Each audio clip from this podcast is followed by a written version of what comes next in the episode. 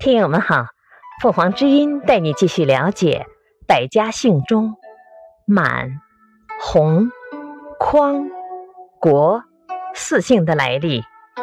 满，西周胡公满的支庶子孙当中，有人以先祖名字中的满字作为姓。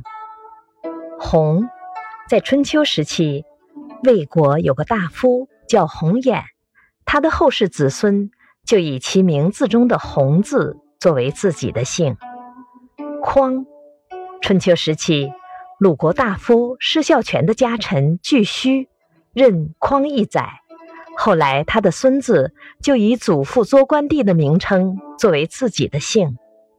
国，大禹为首领时，有一个专门掌管车马的人名叫国哀，后世子孙都随之以国为姓。感谢收听欢迎订阅。